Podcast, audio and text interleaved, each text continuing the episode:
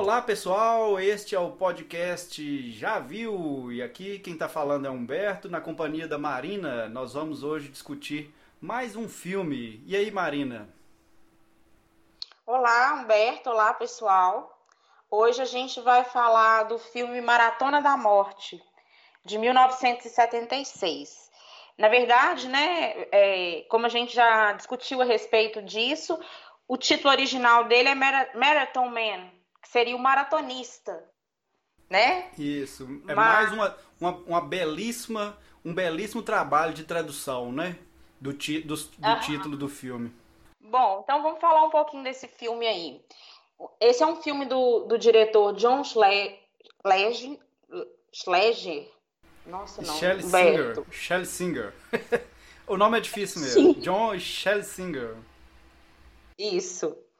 É, esse diretor é um diretor britânico de origem judaica e ele também é, foi o diretor do filme Perdidos na Noite. Eu acho que é o filme mais famoso dele de 1969. Sim, e esse filme é revelado pelo Dustin Hoffman e o Perdidos na Noite também. É um filme do comecinho da carreira do Dustin Hoffman, né? Esse, esse ator brilhante que, que a gente sabe. E naquele filme a gente, ele já mostrava a, a grandiosidade é, para interpretar, né, que ele já carregava. Então, além do Dustin Hoffman, a gente tem o maravilhoso Laurence Olivier, né, que eu acho que para quem gosta de cinema dispensa apresentações. Também o Roy Schneider e o William Devane e uma atriz não muito conhecida é, do grande público, mas muito conhecida na França, embora ela seja, ela seja suíça, que é a atriz Marty Keller. O filme ele conta a história de um estudante de doutorado da Universidade de Columbia, em Nova York, que além de ser, de ser um, um estudante de história, né, ele está fazendo um doutorado em história, ele é, ele é maratonista. Ele, na verdade, ele não é um corredor profissional, não, mas ele, ele corre. Pelo que eu entendi, ele, ele treina para maratona. Exatamente. Ele é atormentado pela, pela, pelo suicídio do pai dele, que o pai dele era um, um professor dessa Universidade de Colômbia e ele foi perseguido pelo macartismo, né? É, Para quem não sabe, o macartismo foi uma, uma prática fundamentada pelo senador Joseph McCarthy nos anos 50 e consistia basicamente na perseguição de políticos, de intelectuais, de artistas e de outros indivíduos assim que é, tinham uma expressão nacional. É o formador eram, de opinião, né? Eram considerados subversivos, comunistas, né? Então, é, esse período é um período da verdadeira caça às bruxas.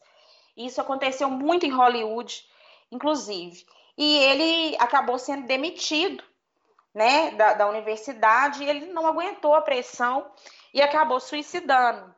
E, e, durante o filme a gente vê, né, em retrospecto aí, o personagem do Dustin Hoffman, né, que é o, o Thomas Babe Levy, foi ele que encontrou, quando ele era criança, ele encontrou o corpo do pai dele. Inclusive, ele acabou guardando a arma é, que o pai dele tinha usado para suicidar.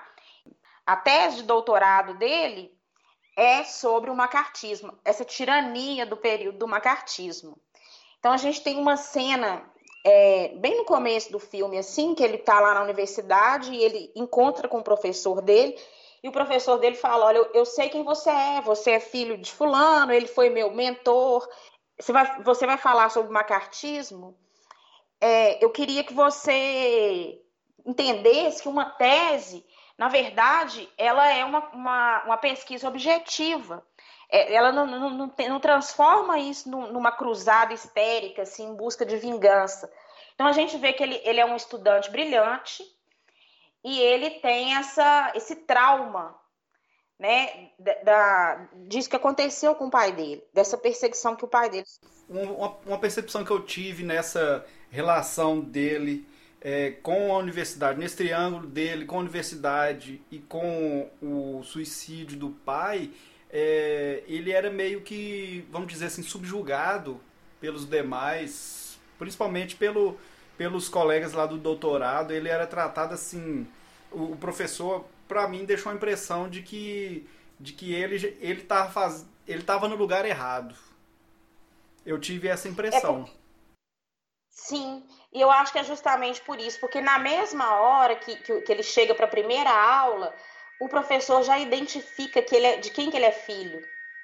Tanto que tem uma hora que fala, o professor fala a respeito de um determinado autor, ele fala, como é que vocês estão fazendo doutorado aqui, sendo que vocês não sabem de quem que é essa citação? E ele tinha escrito na, na contracapa do caderno dele o nome do autor e depois rabiscou e ficou calado. Ele falou: Eu sei que você sabia quem era, por que, que você não quis falar? Então, eu acho que ele fica incomodado com isso. Ele vai fazer um estudo, uma pesquisa, não uma pesquisa científica, mas uma coisa para o lado pessoal, uhum. né? Pelo que o pai dele sofreu e, e a forma como ele foi atingido, porque ele foi ele que encontrou o corpo. Ele tem um irmão que é o, o personagem do Roy Scheider, que é o Henry Doc Levy, que o, o, o, Baby, né? Vamos, vamos, vamos falar aqui, ó, o Dustin Hoffman é o Baby, o Roy Scheider é o Doc. O Baby, ele acredita que o irmão dele é um executivo que lida com petróleo e tal. Ele não sabe, a, a, na verdade, qual que é a profissão dele. E o Doc, ele, na verdade, ele faz parte de uma organização chamada A Divisão. E durante o filme, um dos membros dessa divisão, ele explica exatamente o que, que era isso. Ele fala, ó, quando o FBI não, não consegue resolver, quando a CIA não consegue resolver, a gente entra para poder resolver a questão. Bem no começo do filme, a gente vê um acidente, tem um acidente que ocorre entre uma, durante uma briga de trânsito, né, entre um judeu e um alemão e eles acabam morrendo nesse acidente. O Baby, ele estava correndo no parque, ele, ele vê de longe esse acidente, os, os carros batem num, num, num caminhão que estava transportando gasolina e aquilo passa batido para ele. Mal sabia ele como que ele, aquilo ali envolver a vida dele totalmente. Enquanto isso, o, o irmão dele, ele está em Paris, sofre alguns atentados. Eu acho que é tem uma cena muito. Não sei se você vai concordar comigo, Humberto. Tem uma cena muito interessante de uma dessas, dessas tentativas de, de assassinato do Doc, que tem uma boneca, ele está numa espécie de mercado de pulgas, e eles colocam uma boneca dentro de um carrinho de bebê. Ah, sim, sim. Sem dúvida. Eu, eu, eu acho eu achei interessante. Legal porque o diretor é, optou assim por, por, mostrar detalhes. Ele, foi, ele mostra a roda do carrinho, ele vai mostrando o, o braço da pessoa empurrando o, o, carrinho. Eu achei interessante nesse sentido que o, o, plano é bem fechado, não é um plano muito aberto. Então você vai, ele vai focalizando mais os detalhes daquela situação. E mostra, corta pro, pro Doc dentro do carro, o carrinho passando na rua, deixa o carrinho perto do carro e tal. Eu acho, achei interessante essa abordagem do diretor. É, ele parece que ele vai entregar um, um, uma encomenda para um, o dono de um antiquário, né? E esse cara combina de encontrar com ele numa ópera. Ele vai na ópera, o, o cara foi assassinado, teve a garganta cortada. E quando ele tem uma outra cena também, que é um filme de suspense, eu acho que é um suspense muito bem construído. Tem uma cena que ele tá. Quando ele sai da ópera, ele encontra a namorada dele e ele pede para ela continuar andando. Logo depois que ele encontra esse corpo desse cara na ópera, né, lá no, no dentro da ópera, a, ela, ela sai na escuridão assim, de repente alguém joga uma bola de futebol para ele. É, é uma cena que bem tem, eu achei bem tensa e muito bem construída né? Além de ter uma, uma trilha sonora que eu acho que é bem pontual, bem interessante. Uma coisa que me chama muita atenção nesse filme, assim, a, a fotografia, o clima, a, o, o, clima do filme me lembrou muito Chinatown, do, do Roman Polanski. Eu, eu, eu, eu senti assim como se eu tivesse num, num filme no ar, assim, é, é, no estilo, naquele estilo de filme no ar é, me deu essa impressão. Apesar de ser um suspense um pouco mais agitado, vamos dizer assim, mas em certos momentos o, o clima, essa cena aí mesmo do, dele saindo da ópera lá, me lembrou muito.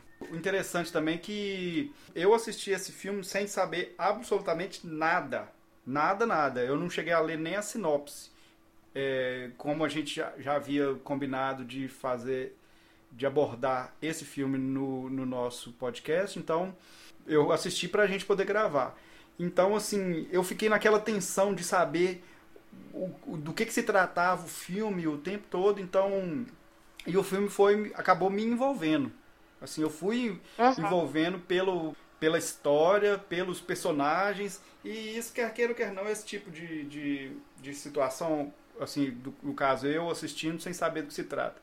Você presta bem mais atenção nos detalhes, na, na história, na construção dos personagens, e uma coisa assim que eu, eu fiquei muito intrigado é todo mundo em volta do Baby tem um problema com ou com os com, ou com os nazistas ou com, a, com, com o governo dos Estados Unidos, né? Então, uhum. é, eu achei isso impressionante. Todo mundo está envolvido. Todo mundo. Ele, ou seja, é, tipo, implicitamente, é como se dissesse pro Baby, não confie em ninguém. Não confie em ninguém que está todo mundo envolvido. Então, Humberto, esse filme também, ele é aquele filme clássico que você tem um personagem que ele é totalmente inocente, é, você tem toda uma trama em volta dele, igual você falou, ninguém é confiável, todo mundo está envolvido com alguma coisa sórdida, com alguma coisa escusa, e ele é totalmente inocente. O filme deixa isso bem claro, né? É, ele é um estudante de doutorado que corre é, nas horas vagas e só, né? É, e as coisas vão acontecendo, né, de maneira bem sórdida mesmo em volta dele. Por exemplo, tem uma, uma, uma parte aí, né, que ele, ele conhece uma jovem na, na, na, biblioteca da faculdade, que é a, a Elsa Opel, que é o papel da Marty Keller, que eu falei que é essa atriz suíça que muito conhecida na França, mas ela é diretora, inclusive, mas em Hollywood ela não emplacou muito, então ela acabou não sendo conhecida do grande público. Ele conhece ela na biblioteca e os dois é, começam a se entender, começam a namorar, e aí de repente, um dia eles estão no Central Park e de repente eles são espancados por dois homens, né? Assim, do nada estavam tranquilos, lá do nada eles são espancados por dois homens. E aí ele fica muito atordoado com, com isso que aconteceu, ele escreve para o Doc, né? Como eu falei, o irmão dele estava em Paris, contando esse episódio, aí o, o Doc decide visitá-lo. É, ele convida os dois para poder almoçar em um restaurante e lá ele já começa a desconfiar que a Elsa se aproximou do Baby, não é uma simples namorada, né? Ele até não, não, não deixa claro pro, pro, pro Baby é isso, porque o Baby não pode saber o que, que ele faz da vida, né? Mas ele fala com ele, olha, essa, é, eu, eu conheço essa história, isso é uma, uma estudante europeia que precisa de um casamento com um norte-americano para se estabelecer aqui e tal. Engraçado, Marina, que essa a Elsa do, da, da primeira cena eu já tive certeza de que ela era uma das que estava mais envolvida. Né? É, quando o Doc, o Doc já abordou essa situação aí falando, ó, oh, eu acho que você está querendo é o green card. É, você quer casar com um americano e tal, não sei o que. Eu, eu, eu já sabia que não era isso. Assim, eu, eu captei isso logo de cara. Que ela tinha outras, outras intenções, né? É porque é muito estranho. É, ele descobre, na verdade, o, o, Baby vai atrás dela porque ela deixou os livros na biblioteca, né? Quando eles se conhecem, e você vê que ela está folheando o livro sem o menor interesse e pergunta o nome de um, um escritor e tal. E, e, simplesmente vai, sai, vai embora. Então aquilo ali fica um pouco óbvio, né? Que uhum. tem alguma coisa por trás dela, né? Alguma coisa estranha aí por trás dela. Nesse, nesse meio tempo aí, a gente tem uma cena lá no Uruguai, mostra-se uma cena no Uruguai, onde que vive o Dr. Christian Zell. Ele, ele é o personagem do Laurence Olivier. Inclusive, é, é, o Laurence Olivier foi. Ele concorreu ao Oscar de melhor ator coadjuvante, mas não ganhou. Eu acho que ele está muito bem no papel, né? Sim. E quem que é essa pessoa? Quem que é esse personagem? Na verdade, ele é um dentista que atuou no, no campo de concentração de Auschwitz. Quando a Alemanha perdeu a guerra, ele conseguiu fugir para o Uruguai, né? E no campo de concentração ele era conhecido como Anjo Branco por causa dos cabelos brancos, né? E ele usava as suas habilidades de dentista para poder torturar os judeus. E ele também, no filme, mostra que ele ajudou muitos judeus a fugirem de Auschwitz, primeiro em troca de ouro, que ele extraía das próprias obturações do, dos judeus, né? A gente sabe que antigamente é, os dentes eram obturados, usavam placas de ouro, e depois ele exigia diamantes. Então ele conseguiu reunir uma quantidade muito grande de diamantes. Aquele, aquela pessoa que morreu na, na, no, no, acidente de trânsito, né, que eu falei que tem uma. Um, no começo do filme tem um acidente. Ele sofre o acidente logo depois que ele sai do, do banco onde ele deposita os diamantes. O doutor Zell lá da. Do, nazista, né? Do, do o médico do, do campo de concentração. Aí a gente consegue entender a ligação, por que, que tem esse, esse acidente no começo do filme. E engraçado que até esse momento a gente ainda não consegue, não, não, não, ainda não conseguia fazer uma, uma ligação do que que estava acontecendo por trás ali do doc e depois que a gente vai conseguir estabelecer essa conexão com os diamantes que o, o Dr. Christian estava atrás, né? Que ele chegou do Uruguai para poder recuperar esses diamantes.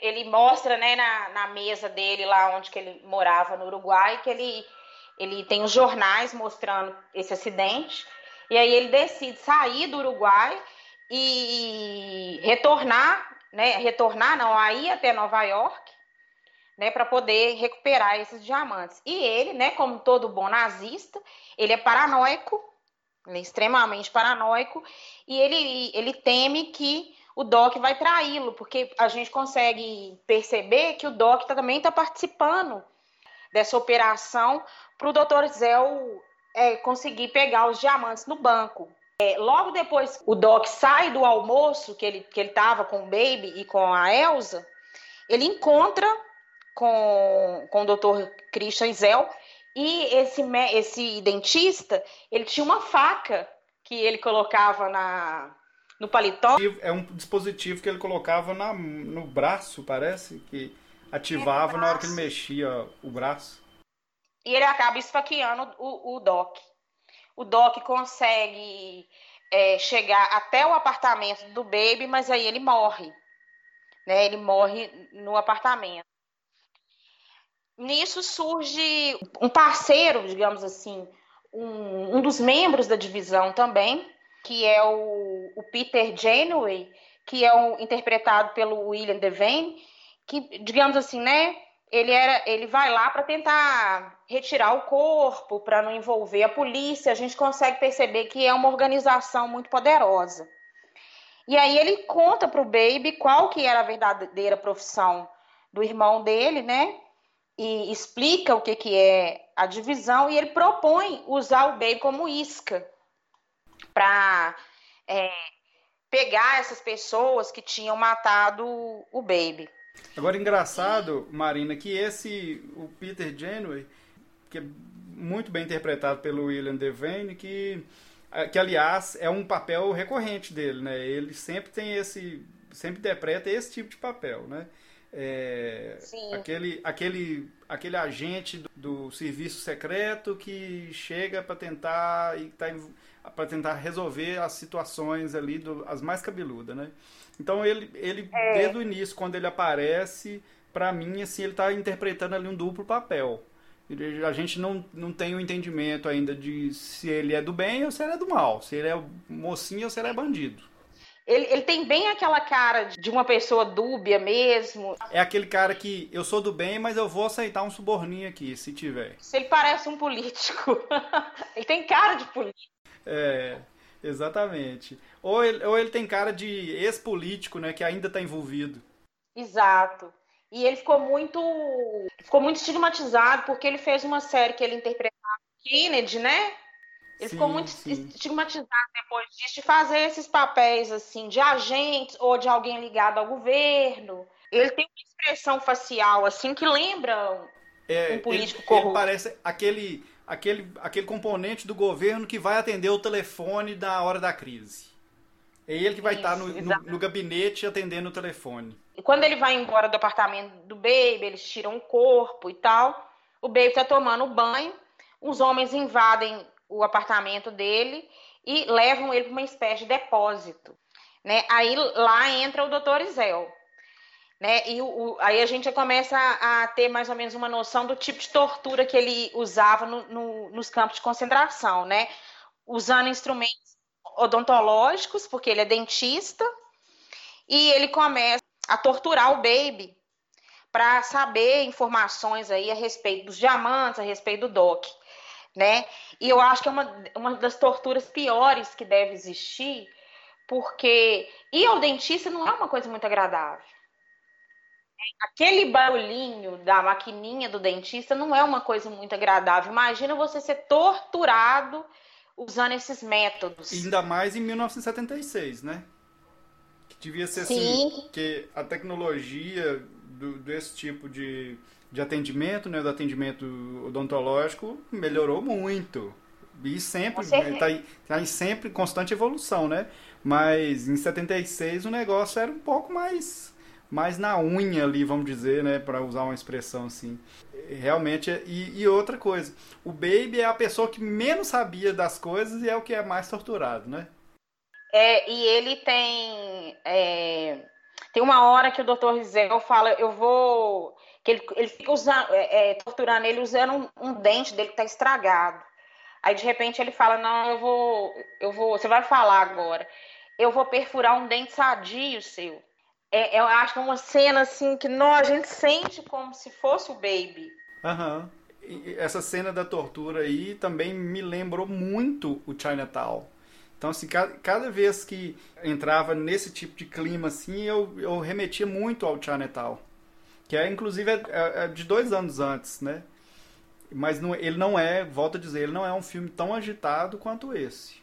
É, o, o, o, esse Maratona da Morte é um suspense mais agitado. O Peter Janeway aparece no, no depósito para poder retirar o Baby de lá. Começa a explicar para ele, é, dentro do carro, é, o que, quem era o Dr. Zell e tudo. E... É, só que nessa hora aí a, gente, aí, aí a gente já tem a noção de que o Peter é, já é do outro lado. É, porque ele devolve ele. Né? Ele devolve ele para tortura. Só que aí entra a questão do, do, do, Baby, o fato dele ser maratonista. O, do, depois que ele foi torturado pela segunda vez, que, como eu falei, que ele, ele perfura esse dente dele, que é um dente sadio, ele fala, realmente ele não sabe de nada. Mas agora ele sabe muita coisa. Exatamente. É, não sabia, mas como foi torturado sem agora necessidade, sabe. agora ele sabe. É porque é, é, aquele, é aquele velho estigma, né, do, do, do vilão. O vilão tem que ir contando passo a passo o plano secreto dele, né? Aí, na hora é. que, o, que o, o mocinho tá amarrado, ele vai contando tudo que ele vai, vai fazer. Aí ele já sabe demais. Está na hora de matar ele porque ele já sabe demais, né? Não sabia de nada, agora e, sabe. E eles, eles levam ele lá para fora, mas como ele é maratonista, ele consegue correr e consegue fugir. Consegue chegar até na casa dele com a ajuda de um vizinho latino. É, ele pega a, é, as roupas, porque como eu falei, quando ele foi sequestrado, ele estava tomando banho, né? E ele pega umas roupas e a arma que ele guardava, como eu falei. Essa cena eu acho bem legal porque é, junta uma gangue para poder, poder fingir que a casa dele estava sendo assaltada. Aí o. É, quem é, eu não lembro quem é, qual deles que chega lá, não sei se é o Peter, e fala assim: Ô, oh, pode parar com isso aí. E aponta uma arma. Todo mundo aponta a arma na mesma hora. Ah, sai pra lá, mané. Não, nós chegamos aqui primeiro. É legal mesmo. Aí ele fica, ele fica sem ação. O que, que ele vai fazer? Se ele der um tiro, ele leva cinco, né? É, e aí não tem jeito.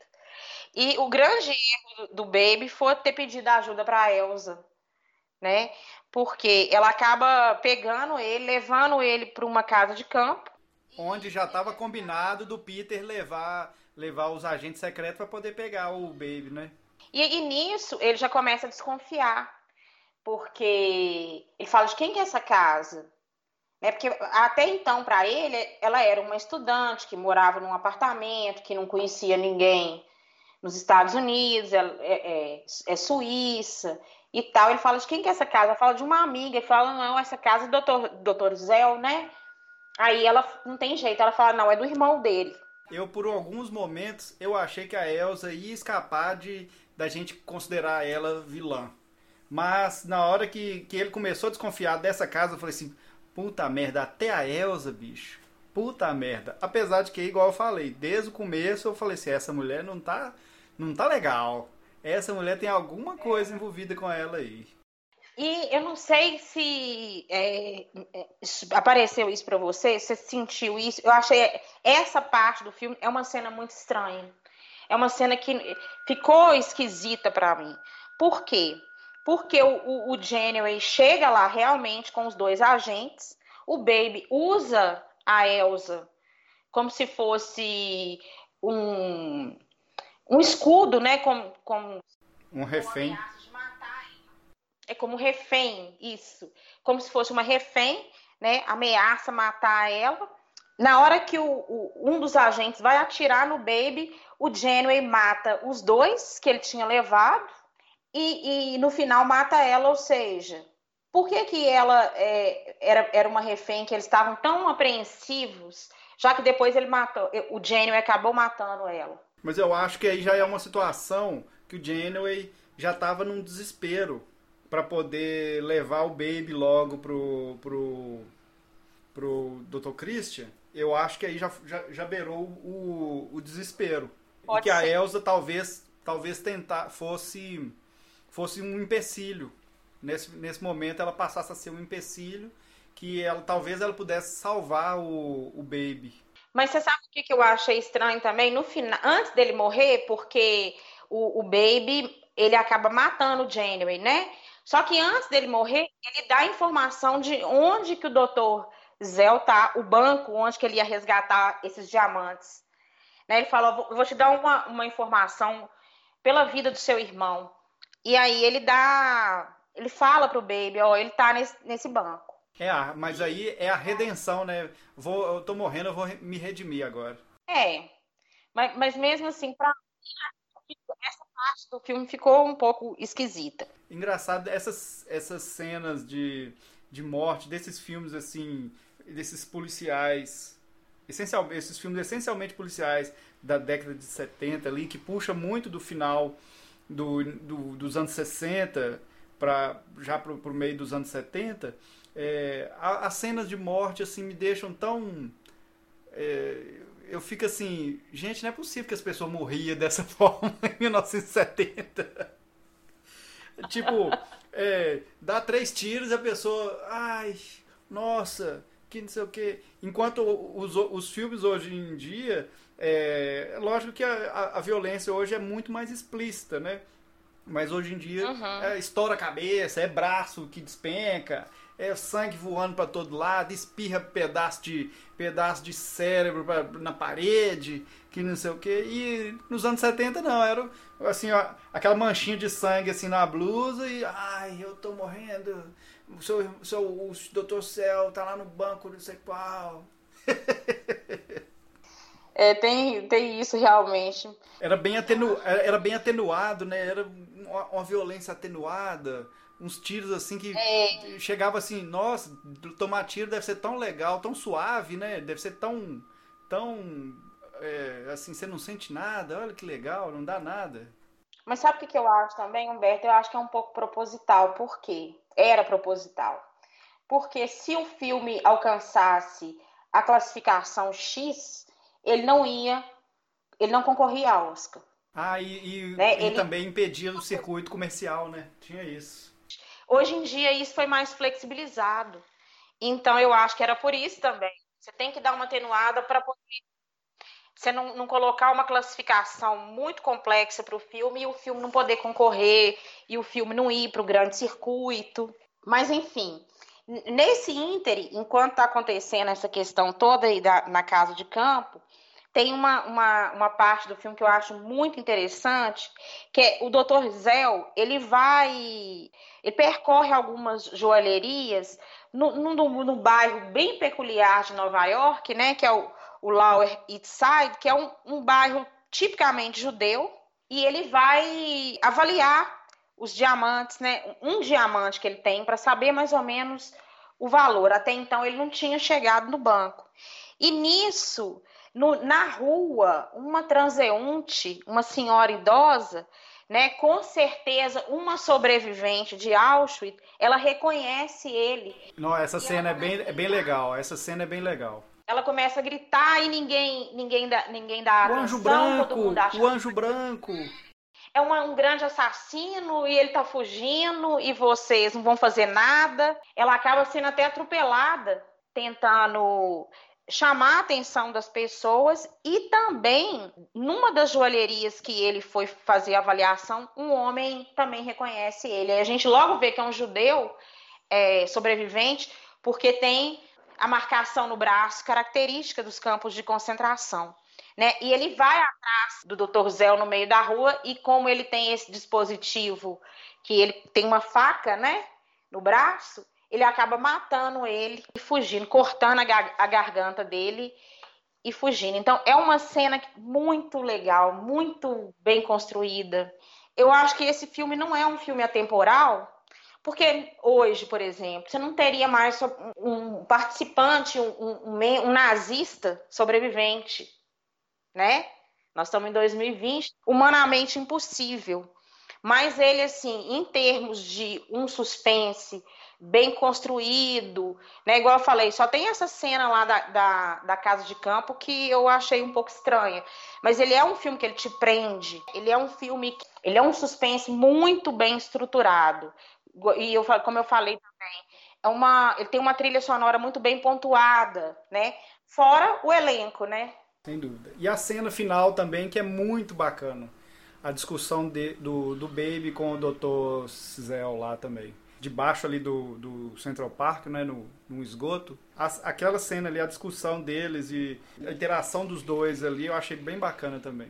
Muito interessante, porque ele, o Baby, ele, quando o Dr. Zé sai do banco levando os diamantes, o Baby tá esperando ele, né? E ele tá armado e ele vai conduzindo o Dr. Zé até esse reservatório de água. E lá ele começa a jogar os diamantes para cima, pega a maleta de diamantes e começa a chantagear ele, fala assim, engole um diamante, você quer? Eu não vou, vou, não vou atirar em você, eu não vou ficar com nada, eu não quero, mas você vai ter que engolir, você vai ficar com aquilo que você conseguir engolir. E ele não aceita essa humilhação, né? Ele, o Baby vai e começa a jogar os diamantes. O Dr. Zell fica desesperado e acaba caindo numa escada que tem em espiral e acaba se auto-esfaqueando porque como eu falei, ele tem aquela aquela faca, né? No, no... Então é, é, um filme muito interessante, assim. Tem uma, algumas características legais desse filme. Não sei se você percebeu que como fala, né, do, do, o Baby, ele, ele não é um maratonista profissional, mas ele, ele tem o hábito de correr, é, ele tem fotos, tem algumas cenas que mostra o, o imagens do Jesse Owens que todo mundo sabe, né, o corredor afro-americano que humilhou Hitler nas Olimpíadas de Berlim de 1936, que Hitler falava que a raça ariana era a raça superior a todas, e ele foi obrigado a, a engolir essa humilhação. E dá a medalha para o afro-americano. Então tem essa, essa ligação aí com o fato de o filme estar tá falando de uma trama que envolve nazista e o fato dele ser o maratonista. Marina, agora uma pergunta. Por que, que você escolheu esse filme? O que que esse filme assim te traz de, de bom, assim, que a gente pode colocar para os nossos ouvintes? Ó, oh, eu escolhi esse filme porque ele é um filme, é, como eu falei, ele é um, um suspense muito bem construído. Essa experiência que você teve de assistir o filme sem conhecer a trama, que não foi o meu caso. Eu, eu li o, do que, que se tratava antes de assistir. Ele é um filme que te prende. Essa temática de, dos, de alguns nazistas terem sobrevividos né? E curiosamente, todo mundo fala que eles vieram parar na América do Sul. Né? A, gente, a gente tem o caso do Mengele, que, que foi para o Rio Grande do Sul. Os boatos não confirmados que Hitler foi para a Argentina, conseguiu fugir para a Argentina. Então, isso me prende muito de saber que nem todos eles foram julgados e condenados no tribunal de Nuremberg quando terminou a guerra. Então eu uhum. gosto dessa, dessa trama de saber assim, né, que eles é, conseguiram escapar e continuaram na sociedade. Sim, e continuaram e continuaram tão malvados quanto, se, quanto sempre foram, né? E um outro motivo também que me fez assistir esse filme foi justamente porque o filme Perdidos na Noite, como eu falei, que é o filme mais famoso do diretor, ele para mim é um dos melhores filmes dos anos 60. Eu acho ele um marco assim na nova Hollywood que estava se formando. É um filme que mostra uma, uma Nova York sombria, triste, pobre, miserável. E o Dustin Hoffman está brilhante no filme. É, eu associei, olha, é mais um filme desse diretor com o Dustin Hoffman. E para mim foi uma grata surpresa quando eu assisti. Para quem que você indica esse filme? Para que tipo de público? Quem, quem é o público, o tipo de pessoa que iria gostar desse filme? Que iria assistir e falar assim, nossa, realmente eu gostei desse filme. Ó, primeiro uma pessoas que não têm preconceito em assistir um filme que não é que é um filme antigo porque ele é um filme de 1976. Aquele espectador que gosta de um filme que tem uma, uma temática política, que, que gosta de suspense, né? Que gosta dessa coisa é, dúbia e tal. Agora, não recomendaria para pessoas sensíveis, porque há, há cenas de tortura, embora não sejam muitas, mas elas são muito pontuais. Eu acho que se torturar sua, usando seus dentes é uma coisa muito pesada. A tortura de, é, usando a, a, boca da pessoa eu acho complexo. Quem não tem estômago. E eu fiquei pensando assim, coitado do baby, gente, ele não tinha culpa, agora vai ficar com um buraco no dente da frente. É, com um buraco no dente da frente, sem o irmão, sem namorada, todo fudido, sem saber, inclusive, se vai conseguir continuar o doutorado na, na Universidade de Colômbia. Tá doido. Coitado. Uma outra pessoa teria pegado aqueles diamantes e ficado com eles. Porque eram muitos. E ele não quer nada, ele sabe, ele tem noção de onde que, que vieram aqueles diamantes, quanta, quanto sofrimento foi necessário para que aqueles diamantes estivessem reunidos dentro daquela pasta. É, nesse, então, nesse ponto ele teve um, um, senso de moral muito, muito forte, né? Embora tudo que ele tenha sofrido e tal, você vê que ele é um idealista, né?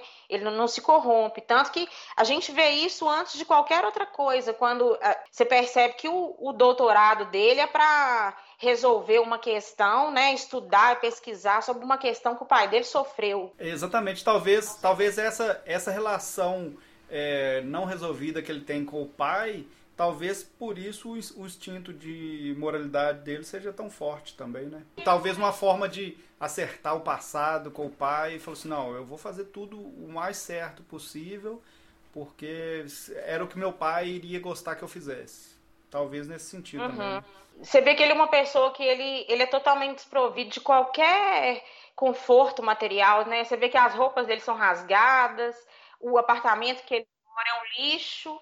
Ele tem todo essa, esse senso, esse senso moral mesmo e tal. E é um, um, estudante brilhante, fica bem claro no filme. Mas enfim, coitado, sofre tanto. Mas é isso aí. Espero que, que os nossos espectadores tenham curtido esse episódio e que procurem informações sobre esse filme, que é um filme que vale muito a pena. Eu assisti esse filme na plataforma do Google, Google Filmes, Google Play Filmes, alguma coisa assim. Foi, paguei um valor irrisório qualquer lá. Está muito boa a qualidade da imagem e do som. Então, assim, quem procurar, é, ele está disponível lá na plataforma do Google. Eu assisti ele há muitos anos atrás com meu pai, mas eu assisti ele de novo. Ele está disponível para quem tem o Telecine Play. Legal, bacana. Vamos agora para a participação do nosso Sincericida. Ô Humberto, cara, só por ser de 76 o filme já deve ser ruim. E tem mais, quem é que viu esse filme? Nunca ouvi falar dessa merda, cara. Só deve ter visto mesmo a mãe dos atores, porque não conheço ninguém que viu essa porcaria. Ok, é isso aí. Isso aí, Marina. Um grande abraço. Pessoal, continue escutando, acompanhando a gente e até um próximo programa. Boa noite, pessoal, e até a próxima.